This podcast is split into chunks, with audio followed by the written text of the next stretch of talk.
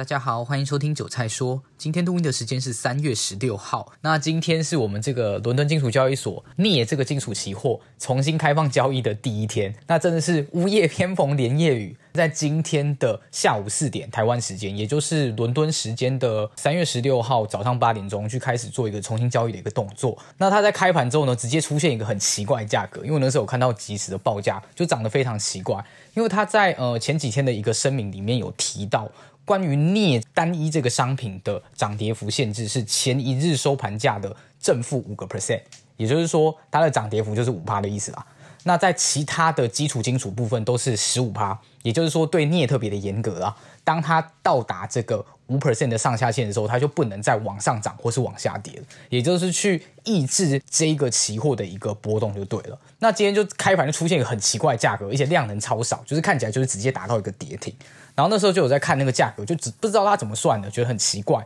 那后来果然在这个路透的最新消息，就说 LNE 有做一个声明，也就是说他们在整个计算上的基础，不知道是出现了一些技术性的问题，导致它整个下限是算错了，所以变成说。有很多笔的交易是已经成交在一个跌幅的一个区间下限，也就是说它超过那个区间的了，它已经超过五个 percent 的意思，大概就是这样。那后来呢，在刚刚应该大概六点附近左右，又上了这个伦敦金属交易所的这个网站去看，那它有公布一个最新的 news，那也就是说它用了一个演算法，然后去抓开盘价格的时候抓到一个错误的价格，所以导致整个计算错误。后续呢，今天只要在你的成交价格是落在这个下限之上的，你的交易会被保留。那如果是超过这个下限的、超过范围的这个交易，都会被取消掉。那真的是不知道该说什么，然后也看不出到底是在玩哪一招。真的是事情有够多的，我只能说，真的很少有遇到一个就是交易所能够毛这么多，真的是头一次。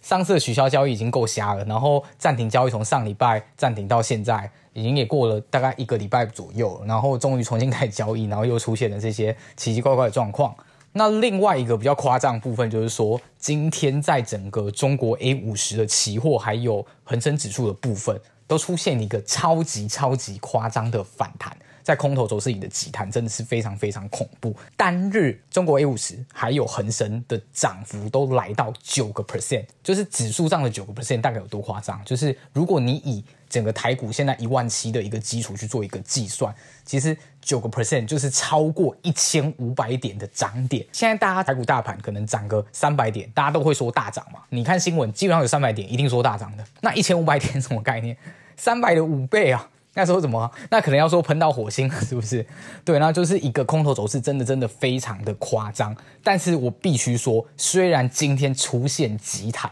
但是整个在中国 A 五十还有恒生，很明显就是一个跌升，然后你要解读为死猫跳的这种急弹，因为它的整个位阶来看，真的是已经跌到有点夸张了。像恒生呢，你去拉它整个 K 线出来看。你用日 K，你会完全找不到它上次碰到这个低点是什么时候。你要用周 K 或月 K 才看得出来。那它已经跌到了二零一一年的一个水位去了。二零一一年就大概是创下一个十年新低的一个概念，因为今年已经是二零二二年了，它创下一个十年新低。你想现在台股到底有多强？最近真的波动震荡了一点，然后整个盘势弱了一点，然后科技类股非常弱。但是不管怎样，都会有一些船厂或什么稍微做一个资金的接棒，然后内资啊或是一些寿险也有在做这个资金的承接，所以呢外资才会大量的汇出，大量的卖股。但是台股的整个指数方面还是算是相当相当的强强势，其实我们从最高点到现在也顶多十几个 percent 而已吧。那你看这个其他国家，除了美股之外，基本上都跌到不知道哪边去了。尤其是中概股啦、港股啦，或一些其他新兴市场，其实都是非常非常的惨。这是今天一些比较及时的外国股市或是外国期货的一些新闻。那如果喜欢我的频道的话，可以继续追踪我后续的节目哦。